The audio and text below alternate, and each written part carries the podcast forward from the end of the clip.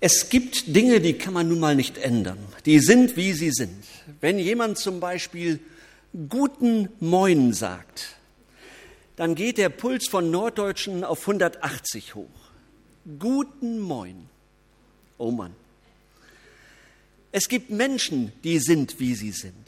Und es gibt Entscheidungen, die äh, ein Leben lang mit uns laufen. Wie können eigentlich Eltern versuchen, ihr Kind zum Beispiel Whisky zu nennen oder Störenfried? Die müssen als Erwachsene doch auch so heißen. Ich verstehe das nicht. Es gibt Dinge, die wir nicht ändern können. Die sind, wie sie sind.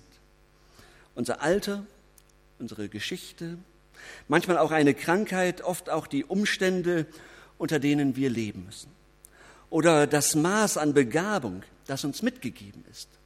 Vieles können wir nicht ändern. Anderes aber können wir ändern. Und das soll heute unser Thema sein. Es gibt Dinge, die müssen nicht so bleiben, wie sie sind. Vor allem dann, wenn wir selbst merken, so geht das nicht weiter. Das stört mich, da stört mich etwas. Das macht mich klein, das macht mich ängstlich, äh, das macht einsam. Das will ich ändern. Manchmal muss man erkennen, ich bin aber auch ein Teil von dem, dass es nicht gut läuft, dass es äh, schlecht läuft. Da kam mein Urteil zu schnell oder meine Kritik war zu hart oder der Spruch, den ich gemacht habe, war zu unfreundlich. Oder aber ich war nicht mutig genug, äh, nicht offensiv genug oder zu besorgt oder zu ängstlich. Ja, die eine stolpert über ihren Ärger der andere über seine Besorgtheit. Und das nicht nur einmal, sondern immer und immer wieder. Und beide möchten sich gerne ändern. Die Frage, können wir uns ändern? Möchten wir uns eigentlich? Und möchtet, möchtet ihr euch, möchten Sie sich ändern? Ich habe mal drei verschiedene Haltungen zum Thema Veränderung gefunden. Natürlich gibt es Hoffnung. Menschen sehnen sich nach Veränderung. Deshalb Gehen Sie in einen Fitnessclub, lesen Ratgeber, gehen zu Gesprächsgruppen und, äh, und äh, fassen auch gute Vorsätze für das neue Jahr. Wir haben gerade eben gehört, wie positiv das auch ist, ja, dass viele durchhalten. Und wenn man dann andere hört, sagen die, oh Mensch, ja, ja, hat bis zum 15. Januar gehalten, aber dann nicht mehr.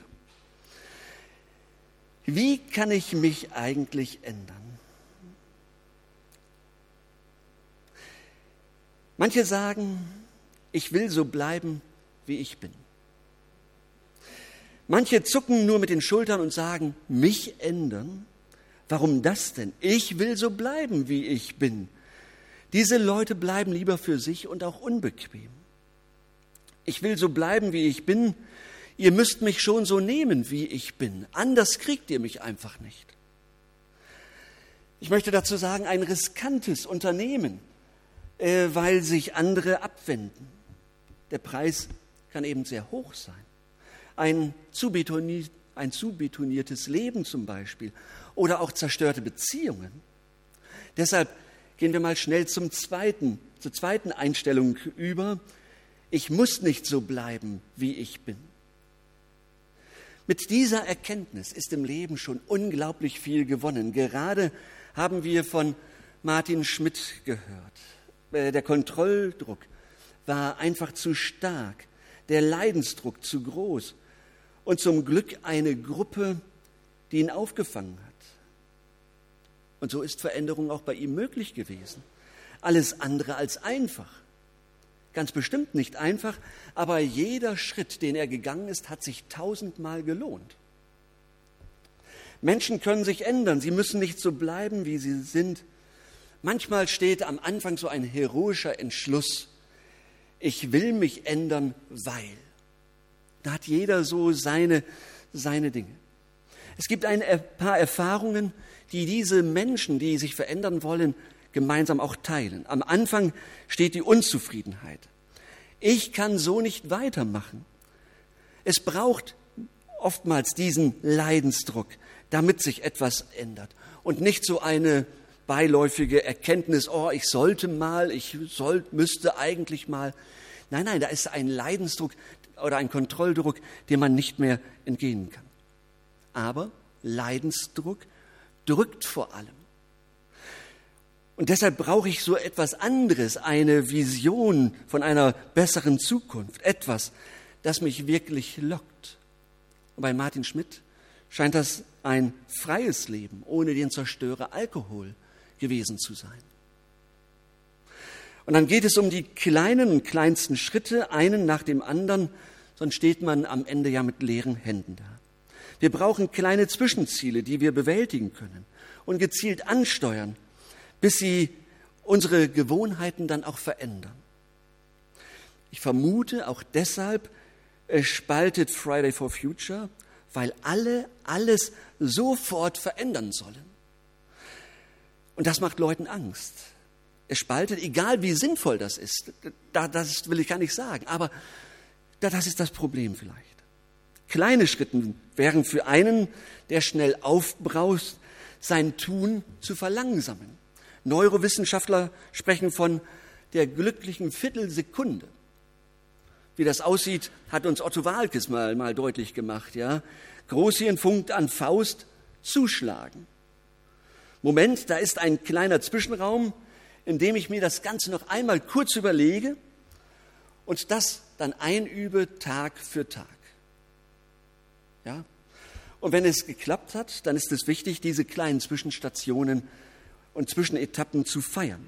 Also, ich bin heute im Büro nicht explodiert. Ich habe äh, einem Kollegen freundlich eine Bitte abschlagen können. Ich wiege einen, ein Kilo weniger. Oder ich habe zu Hause ein Überraschungsessen gekocht.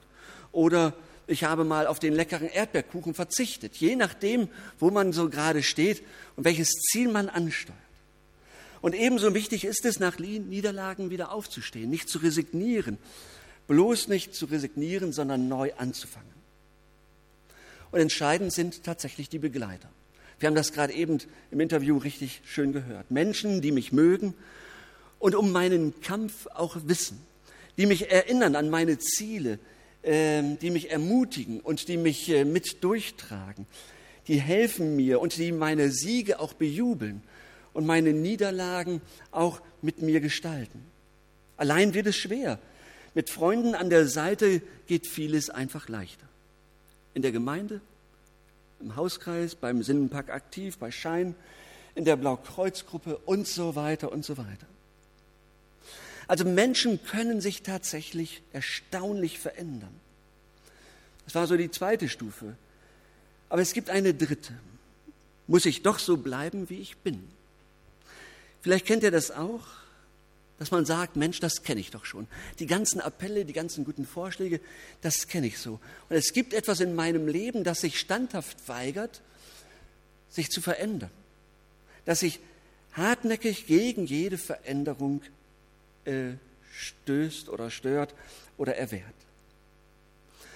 Mir helfen dabei Biografien, ehrliche Lebensbilder, die Menschen geschrieben haben, und die Einblick geben in ihr Herz und in ihr Leben, bei denen sich etwas verändert hat, trotz aller Widerstände. Und ich möchte euch gerne einen Mann vorstellen, den alle kennen, die durch den Sinnenpark durchgelaufen sind und die noch nicht durchgelaufen oder die nicht durchgelaufen sind, lernen ihn jetzt kennen, den Zachäus.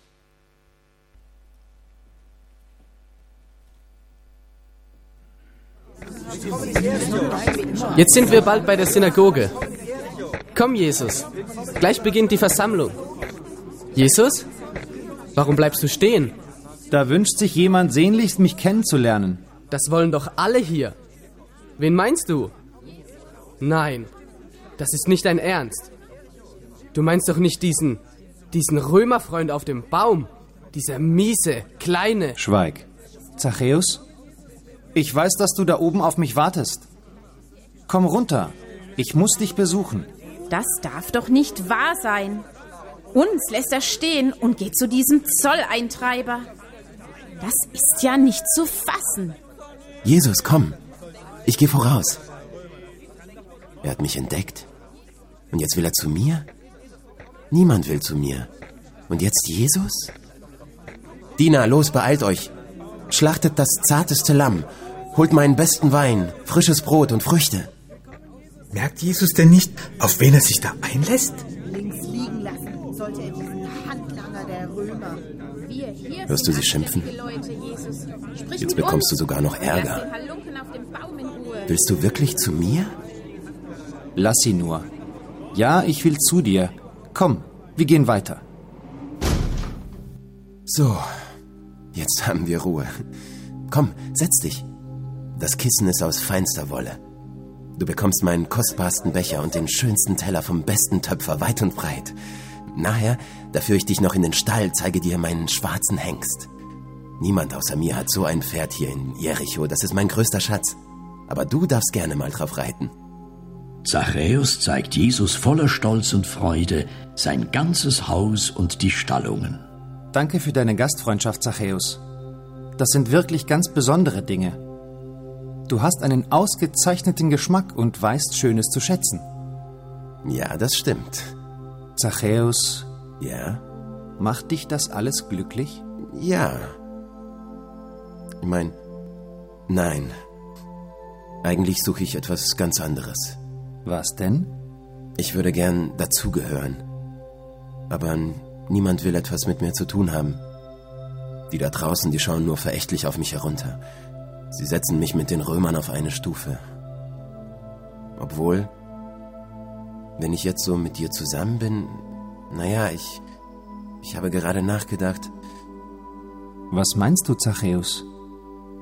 Sie haben vielleicht auch einen Grund, mich auszuschließen. Ich bin wohl auch nicht ganz einfach. Nein. Ich war manchmal grob, glaube ich. Ja, ich weiß. Und die Steuern, die sind, naja, die waren ja auch heftig. Sehr heftig. Ja, ich habe die Leute betrogen. Ja, das hast du. Du, du weißt das alles und kommst trotzdem zu mir? Ja, Zachäus, weil du wertvoll bist und weil mein Vater im Himmel dich liebt.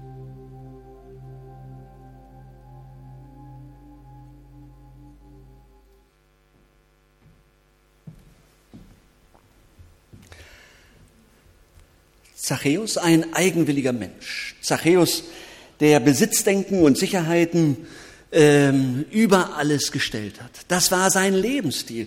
Das hat ihn ausgemacht.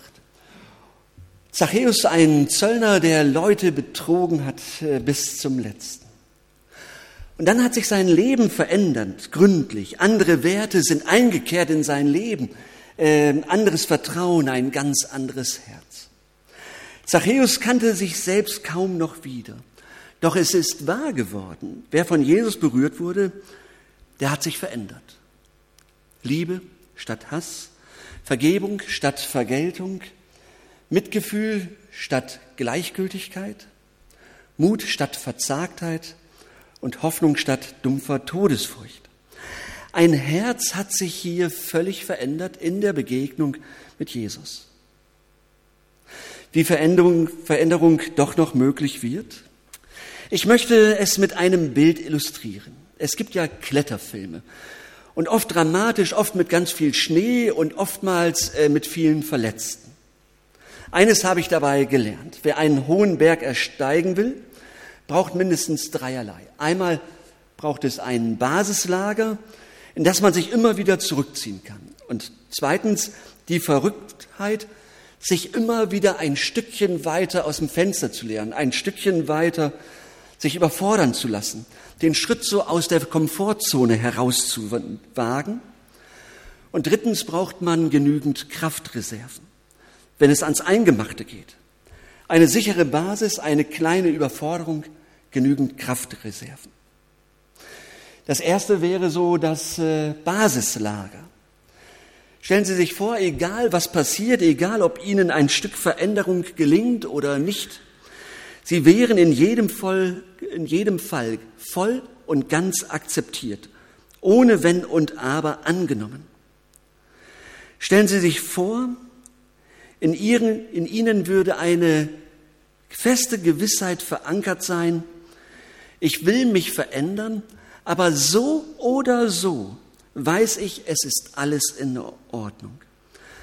Auch wenn ich unzufrieden mit mir bin und wenn andere unzufrieden mit mir sind, von höchster Stelle des Universums kommt ähm, mir ein klares, festes, unerschütterliches Ja entgegen.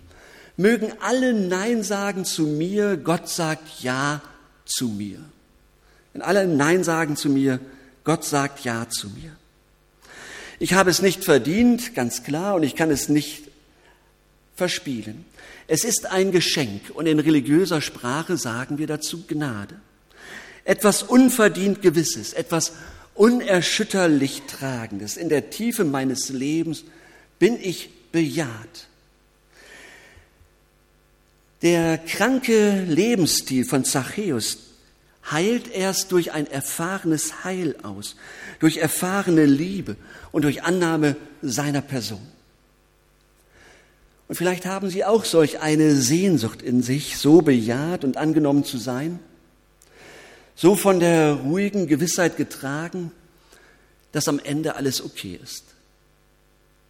Könnte das nicht einen gewaltigen Unterschied in Ihrem Leben machen? Das zu wissen? Das festzuhaben, dass ich angenommen bin, am Ende okay. Vielleicht sagen Sie, na gut, ich bin nicht äh, einmal religiös oder Sie sagen, in meiner Lebensgeschichte war so viel ähm, und ich bin auch nicht kirchlich erzogen worden. Dann kann ich nur sagen, war bei dem Zachäus genauso. Er wurde überrascht, während er neugierig im Baum hockt überrascht von so viel Wärme und Liebe, die er bis dahin noch nicht kannte. Vielleicht ist dies heute der Tag, an dem Ihre Reise eine neue Wendung nimmt. Vielleicht begegnet Ihnen heute eine neue Wirklichkeit, die Sie bis jetzt noch nicht kannten, mit der Sie bis jetzt noch nicht gerechnet haben und die doch wirklicher und stärker in Ihrem Leben sein kann, als Sie ahnen konnten, nämlich die Wirklichkeit eines himmlischen Zuhauses. Das Basislager, da sagt Gott Ja zu mir. Das zweite ist eine kleine Überforderung. Wenn ich mich immer wieder in dieses Basislager zurückfallen lassen kann, dann kann ich es mir auch leisten, neue Schritte zu gehen, weitere Schritte zu gehen, neue Höhen zu wagen. Ich kann mich herauslocken lassen, ein paar Schritte zu tun, die ich mir gestern noch nicht zugetraut habe. Zachäus sagt das mit einem Geständnis. Ich habe betrogen, aber jetzt will ich es alles zurückzahlen. Ich lasse mich herauslocken, die eigene Komfortzone zu verlassen. Ich lasse mich zu einer Überforderung herausfordern. Das ist die Veränderung doch. Immer eine kleine Überforderung, ein Schritt aus der Komfortzone heraus. Alles hat mit Mut zu tun, wie wir es dann ja auch im Anspiel gesehen haben. Alte Gewohnheiten aufzugeben, das ist nicht leicht. Aber mit neuem Wind unter den Flügeln, mit dem Wissen, Gott begleitet mich auf allen Wegen, da geht was. Vertrau auf ihn. Und vielleicht denken Sie gerade, Mensch, momentan ist das gar nicht so denkbar, aber sinnvoll und lebensbejahend. Vielleicht ähm, ist das so dazwischen. Ich möchte es mal konkreter an für verschiedene Typen sagen. Sibylle, du musst dich nicht von deinem Zorn managen lassen. Deine kleine Überforderung. Du kannst mit Jesus in dein Büro gehen. Du kannst lernen, um Entschuldigung zu bitten, wenn, deinem, wenn du einem Mitarbeiter Unrecht getan hast. Du kannst, deinem, du kannst lernen, deinem Team so zu dienen, dass sie zu ihrer Freude und zum Nutzen aller gerne das Beste geben. Du kannst lernen, eine Atmosphäre zu schaffen, in der Kritik geäußert wird, ohne dass Menschen als Mensch zurückgesetzt werden. Das kannst du lernen. Oder Andreas, du musst dich nicht von deiner Besorgtheit quälen lassen. Eine kleine Überforderung für dich, Gib deine Ängste und Sorgen einmal probehalber an Jesus ab. Ich gebe meine erwachsenen Kinder aus der Hand und traue Jesus, dass er über sie wacht. Ich gebe meine Angst und meine Krankheit aus der Hand und traue Jesus zu, dass er mich auch versorgt. Ich gebe meine Furcht vor Zurücksetzung und Liebesentzug aus der Hand und sage endlich, ruhig, knapp und höflich, was in der Firma auch gesagt werden muss. Ich weiß nicht, lockt sie sowas? Lockt sie sowas? Ein Leben, das nicht zu betoniert ist und in dem sie nicht, und in dem nicht alles festgeschrieben ist, weil es schon immer so war. Ein Leben voller kleiner Abenteuer, die Jesus ihnen zumutet, damit sich ihr Wesen neu entfaltet. Veränderung, Schritt für Schritt, die Gnade im Rücken, ein anderes Leben im Alltag vor Augen. Und ein drittes, genügend Kraftreserven. Das Basiscamp der Gnade, die kleinen Überforderungen, Zumutungen von Jesus umzukehren und die Dinge anders anzupacken.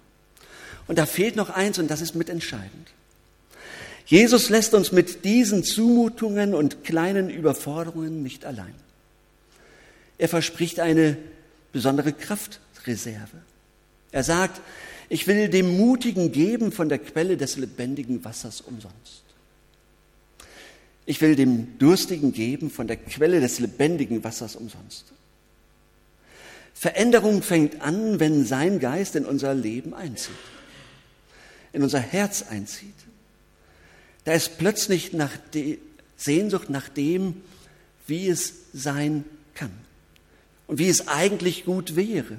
Und nicht nur Sehnsucht, sondern auch der Wille und die Entschiedenheit. Wir wollen von Herzen gerne, was Gott will, auch mit meinem Leben. Und er gibt uns Kraft dazu. Er ist die Quelle an der wir auftanken können, Kraft bekommen für Schritte, um Neues zu wagen. Und so fängt Veränderung an, Tag für Tag. Wäre das nicht verlockend, ein Leben mit einer sicheren Basis im Rücken, mit täglich neuen und kleinen Herausforderungen, sich zu verändern und Neues zu wagen? Und das alles mit einer Kraft, die ich gestern noch nicht hatte aber heute mit Jesus habe. Eine Kraft, die mein Herz berührt und die mich bewegt. All das liegt für Sie bereit. Das, all das soll zu Ihnen kommen. Wenn Gott Ihr Herz ergreift und Sie sich ergreifen lassen. Das neue Leben ist greifbar. Es ist wirklich greifbar. Ich wünsche Ihnen nichts mehr, als dass Sie es auch begreifen. Jesus, nimm du zu in meinem Leben. Amen.